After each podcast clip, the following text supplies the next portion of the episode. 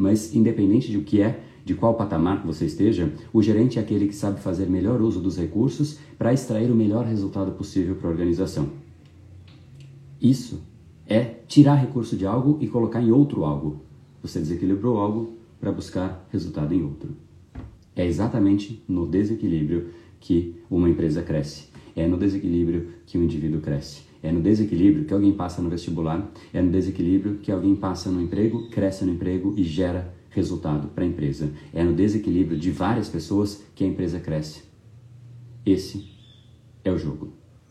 O jogo é de você estar na ofensiva, escolher o que hoje você vai desequilibrar. Você fala, cara, hoje eu não abro mão e eu vou estar na ofensiva em relação ao quê? Ao meu corpo. Eu vou, eu vou estar cansado, mas eu vou na academia. Ofensiva. Esteja na ofensiva.